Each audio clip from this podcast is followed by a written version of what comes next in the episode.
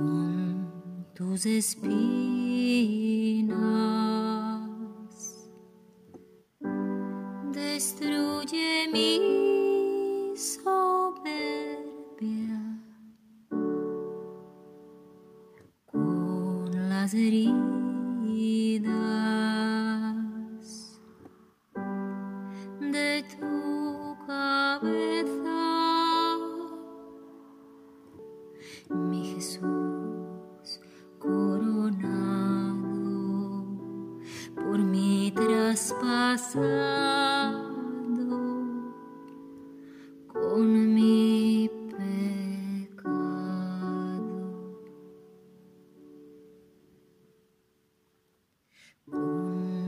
tus espinas destruye mi soberbia. Te rogamos Jesús que tu pasión esté siempre en nuestra mente, en nuestro corazón, en nuestras miradas, en nuestros pasos y en nuestras penas, a fin de que a donde quiera que nos dirijamos estés siempre presente. Danos la gracia de que no olvidemos jamás lo que tú sufriste y padeciste. Que tu pasión sea un imán que atraiga todo nuestro ser a ti, para que nunca me aleje de ti. Hemos perdido de vista la pasión y el mundo se ha desequilibrado. En su pasión encontraremos el espejo donde mirarnos, si somos sinceros, si no, no veremos nada. De su pasión saldrá esa luz que nos hará ver en medio de la debilidad su fortaleza, en medio de la impaciencia su paciencia. Encontraremos todo, hasta el dominio de nosotros mismos. Ahora mismo la humanidad no ha encontrado la verdadera santidad, no ha encontrado el consuelo de sus penas en las penas de Dios. He aquí el porqué de la situación del mundo actual.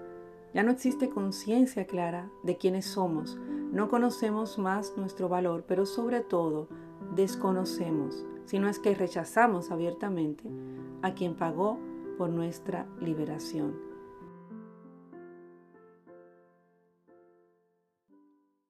El tema que vamos a ver hoy es acto por acto, esa forma tan especial de orar que Jesús le enseña a Luisa, ese obrar unido con su humanidad y ese fundirse en su voluntad, fundirse en Él. Voy a leer una oración de Luisa antes de comenzar. Es de la hora número 18. Jesús, hago mía tu santísima humanidad y me uno con mi voluntad a la tuya. Y juntamente contigo quiero hacer lo que haces tú.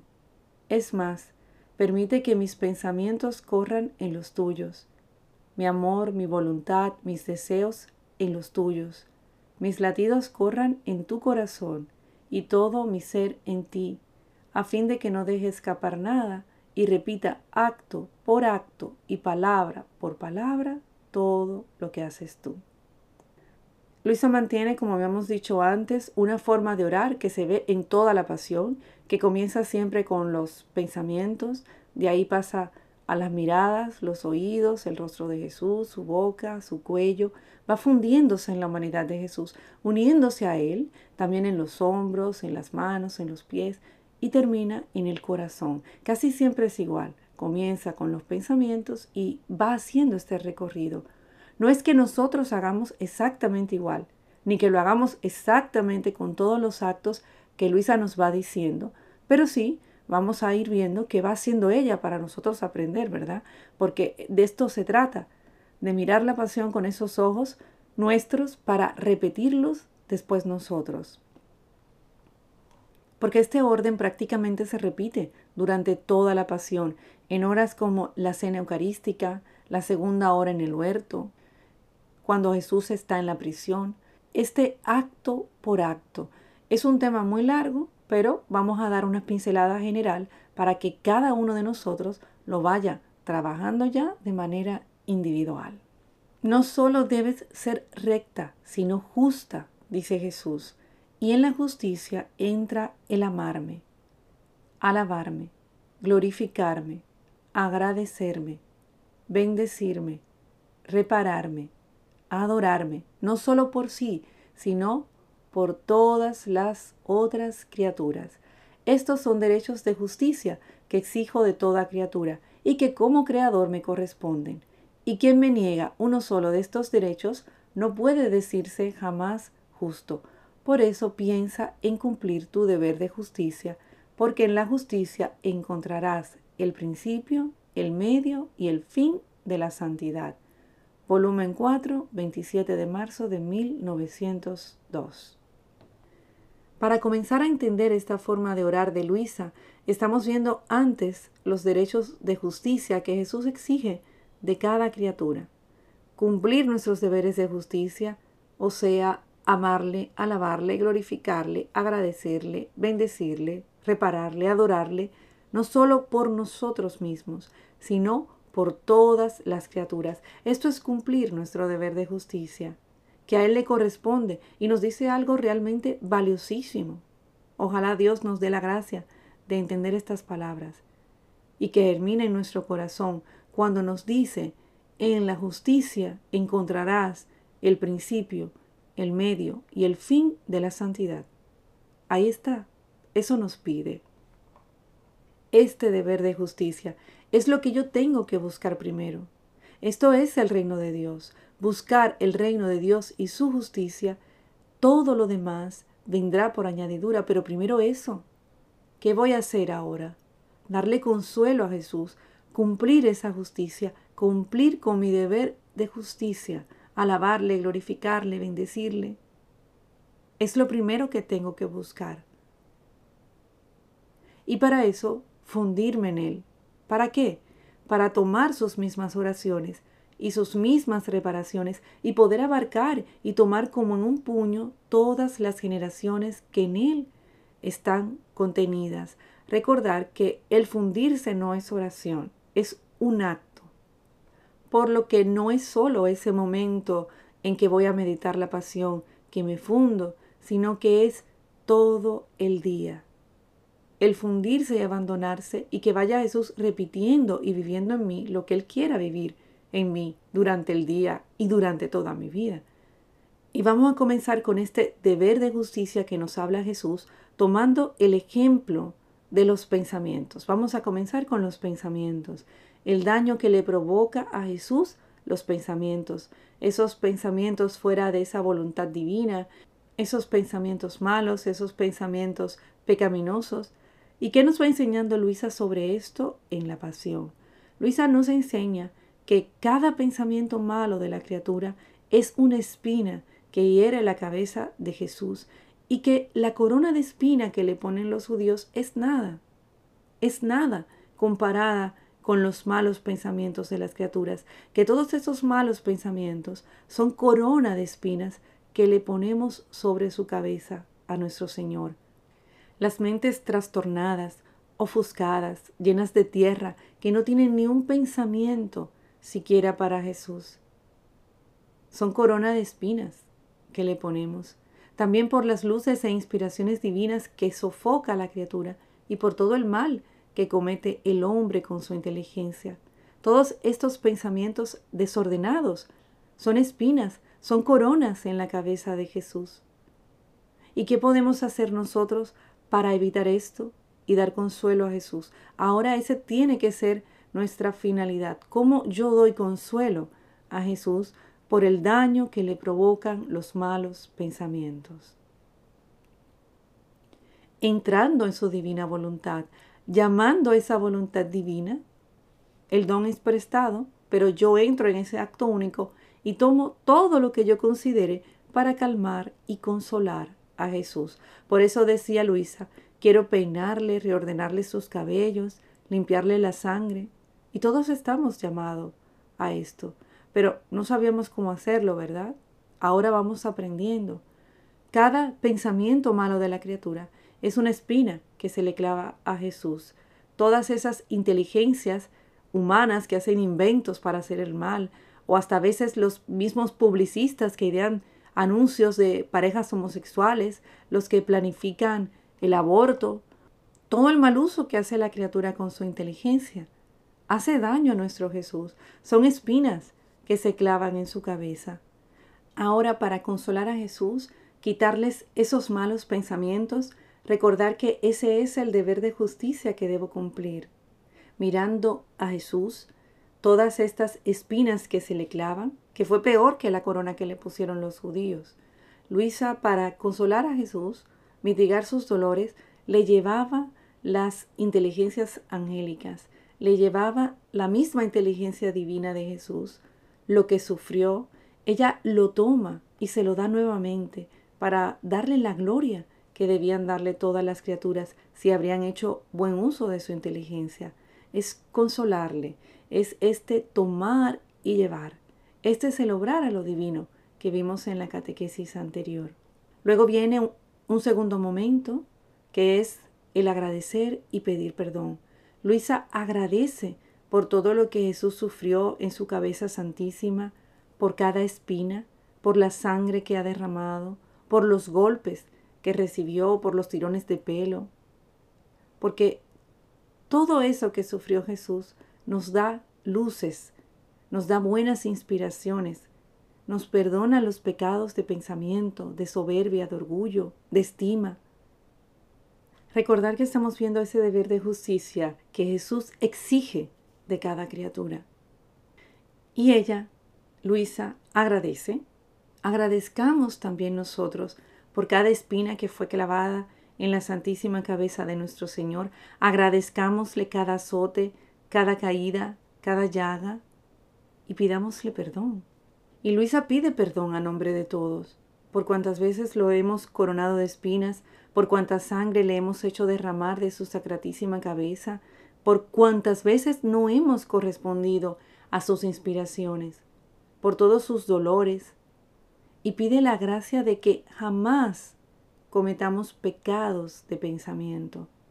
Ella besa la cabeza de Jesús coronada con las espinas de las inteligencias humanas y pide perdón por tantos pensamientos de ella también, de soberbia, de ambición, de propia estima. Le dice, te prometo que cada vez que me venga un pensamiento que no sea todo para ti, Jesús, y me encuentre en las ocasiones de ofenderte, gritaré inmediatamente, Jesús y María, os encomiendo el alma mía. Nosotros también podemos aprender esta forma de Luisa a orar. Podemos aprender y debemos aprender de adorar, de hacer la pasión. Hemos usado ahora el ejemplo que pone la misma Luisa con los pensamientos, consolando a Jesús, agradeciendo todo lo sufrido por él en su sacratísima cabeza, pidiéndole perdón, pero también reparando. Y aquí es importante recordar las palabras de Jesús en la catequesis anterior, cuando nos invitaba a obrar y nos decía, aprende a obrar, que nos daba la libertad para que obráramos, que nosotros teníamos que ver cómo hacer para aumentar su gloria, llevar su sangre, sus llagas, en este caso sus pensamientos, fundiéndome en Jesús, en mis pensamientos traigo los de todos para fundirlos en los tuyos, Jesús. Así puedo encontrar suficiente reparación, hacer de todos los pensamientos uno solo para darle verdadera reparación y perfecta gloria. Jesús mío, mis pensamientos, los uno con los tuyos, son uno solo. Por eso junto contigo ruego, imploro, reparo. Fundidos en Jesús, nuestros pensamientos con los de Él, Podemos girar en todas las inteligencias, llevándole la santidad de la inteligencia de Jesús, restituyendo esa primera inteligencia tal como fue creada por Él. Ir entendiendo estas cosas nos ayudará a cuando estemos haciendo las horas de la pasión, no solo a leerla, sino también en esos momentos hacer nuestros pequeños giros, que es ese orar, tomando y llevándolo de Jesús para vestir con estos bienes divinos a todas las criaturas. Y esto es algo que puedo ir haciendo mientras estoy esperando en el médico, al ir al supermercado, mientras hago la compra. Voy tomando los pensamientos de Jesús para llevar luz a todas las inteligencias de los que están esperando en el médico, de los que están comprando en el supermercado y de todos los tiempos, porque aquí no hay límites. Esto es lo maravilloso de la oración en la divina voluntad, que se expande y se extiende a todas las generaciones. Sé tú, Jesús, el dominador de cada pensamiento, de cada afecto y de todas las gentes, Rige tú solo cada cosa. Solo así será renovada la faz de la tierra, que causa horror y espanto. Podemos hacer esto en cualquier momento, en cualquier lugar. Otra cosa que Luisa nos enseña es el auxilio de la Madre, de María, cómo María cumple su oficio de madre, fundiéndonos en Jesús, encerrando en mis pensamientos los pensamientos de Jesús, en mis miradas las miradas de Jesús. Y esto lo podemos hacer nosotros también, pedir ayuda a la Virgen para que cumpla en nosotros su oficio de madre, juntar nuestras manos con las de ellas, pongo mis manos en las tuyas, María, y juntas quitémosle las espinas que rodean la adorable cabeza de Jesús. Y con nuestra intención en cada espina podemos presentarle los gobernantes, los científicos, los soberbios, todos, todos. No hay límites en la divina voluntad. Este pequeño recorrido que hace Luisa, en la medida que vayamos aprendiendo a hacerlo, irá surgiendo muchas veces en nosotros sin ni siquiera tener el libro delante, porque voy conociendo la pasión cada vez más.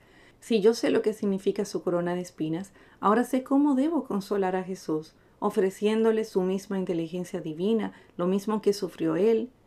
Ahora sé que le puedo llevar los pensamientos santos, las inteligencias de los ángeles. Estoy aprendiendo a consolarle. Y también sé que una manera de consolarle también es agradecerle y pedirle perdón por los malos pensamientos de las criaturas, pedirle ese perdón por mí y por todos.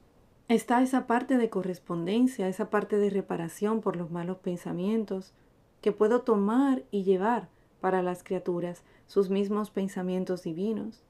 Es un tomar de Jesús todo lo bueno, todo lo santo, en este ejemplo que estamos viendo, que son sus pensamientos, su inteligencia, tomarlo y llevarla para las criaturas, y un llevar y llevarle todo lo bueno, santo que obró él mismo, llevárselo a él también. Los pensamientos de su madre es un tomar y llevar, tomar y llevar. Si os fijáis en cada hora que Luisa se funde siempre, o generalmente comienza por los pensamientos y de los pensamientos pasa a las miradas. Y más o menos va haciendo este recorrido. Mirarlo en la pasión. Fijaos cómo ella lo va haciendo, los momentos en que le lleva todo lo bueno, todo lo santo, todo lo bello que contiene la voluntad divina para consolar sus dolores, los dolores de su sacratísima cabeza, pero también toma todo lo bueno, todo lo bello, todo lo santo de los pensamientos de Jesús para llevarlo a toda la humanidad. Yo os invito a que profundicéis en esto al momento de meditar la pasión, que os fijéis como lo hace Luisa, para también repetirlo nosotros. No son oraciones aprendidas, no son oraciones aprendidas, son oraciones que salen y parten del conocimiento, del conocimiento de su voluntad divina, sostenido, por supuesto, en una vida de abandono, en una vida de desapego. Un ejemplo de esto que os digo está en la hora sexta, cuando Jesús está en esa segunda hora en el huerto, que vamos viendo todo lo que le produce esa pasión interna en sus pensamientos, en sus ojos, en sus oídos, en su pecho, y vamos viendo también qué hacer para consolarle y repararle, qué llevarle. Llevarle todas esas obras buenas de los santos, las alabanzas de los ángeles, todas las obras buenas. Ahí nosotros, ahí nosotros también podemos llevarle a Jesús todo lo que hay de bueno en la santidad divina. Las palabras de Luisa, las palabras de la Virgen, todas las obras de los grandes santos. Es este tomar y llevar. No olvidar esto, tomar y llevar. Cuando Jesús está en la prisión, también nosotros encontramos esta forma de orar de Luisa y otra vez en el mismo orden, pensamientos, ojos, oídos, boca. Y ahí nos lleva más a fundirnos con Él, a estar en unión para tener la verdadera reparación completa, aunque también nos va explicando todo lo que Jesús sufrió y cómo rehizo y reparó estos actos. Y vemos otro momento cuando Jesús está clavado en la cruz, nos enseña qué llevarle a las criaturas de su humanidad. Tomar de Jesús, tomar sus espinas para reordenar los pensamientos de las criaturas, tomar sus lágrimas para ablandar los corazones, la luz de su rostro, para hacerle comprender quién es Jesús. Y esto que aprendemos en la pasión es también para hacerlo, como decía antes, hacerlo en cualquier situación, ya sea que esté con unos amigos, que esté en el trabajo mientras eh, estoy trabajando. Voy haciendo esto que Jesús le enseña a Luisa y que Luisa me enseña a mí. Tomar de Jesús y llevar. Y si estoy trabajando o con personas o donde quiera que esté en mi interior, puedo ir haciendo este trabajo, este, este deber de justicia. Encontraremos también momentos parecidos para realizarlos en unión con la Virgen, en la última hora sobre todo, la hora 24. Entonces, si así lo quiero, puedo profundizar un poco más en esta forma de orar que Luisa me enseña, a cumplir este deber de justicia. No olviden estas palabras de Jesús. Estos son derechos de justicia que exijo de toda criatura, porque en la justicia encontrarás, escucha bien, en la justicia encontrarás el principio, el medio y el fin de la santidad. Al principio nos puede parecer complicado todo esto porque no estamos acostumbrados a esta forma de orar. Por eso decíamos antes que el desapego en todo es necesario, aún hasta de la forma en que oramos, para poder aprender ahora esto que Jesús nos está enseñando a través de Luisa. Y para eso, para aprender cómo consolarle, agradecerle, pedirle perdón, repararle, me voy ahora a fijar en esos momentos donde Luisa comienza a ese fundirse en Jesús, en sus pensamientos, en sus miradas. Todo eso lo encontramos mientras estemos meditando la pasión.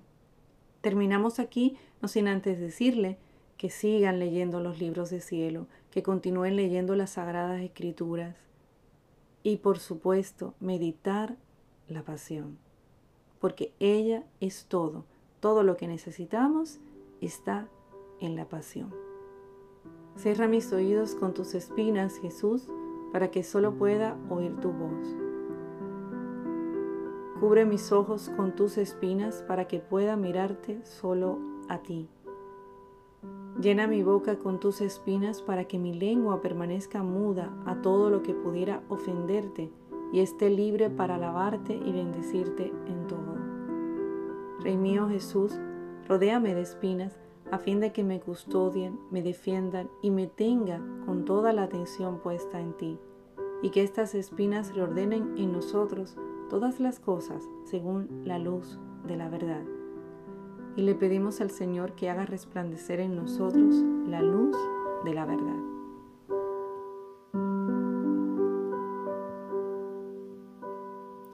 Tomo tu sangre, Jesús descienda en mi corazón. Jesús, que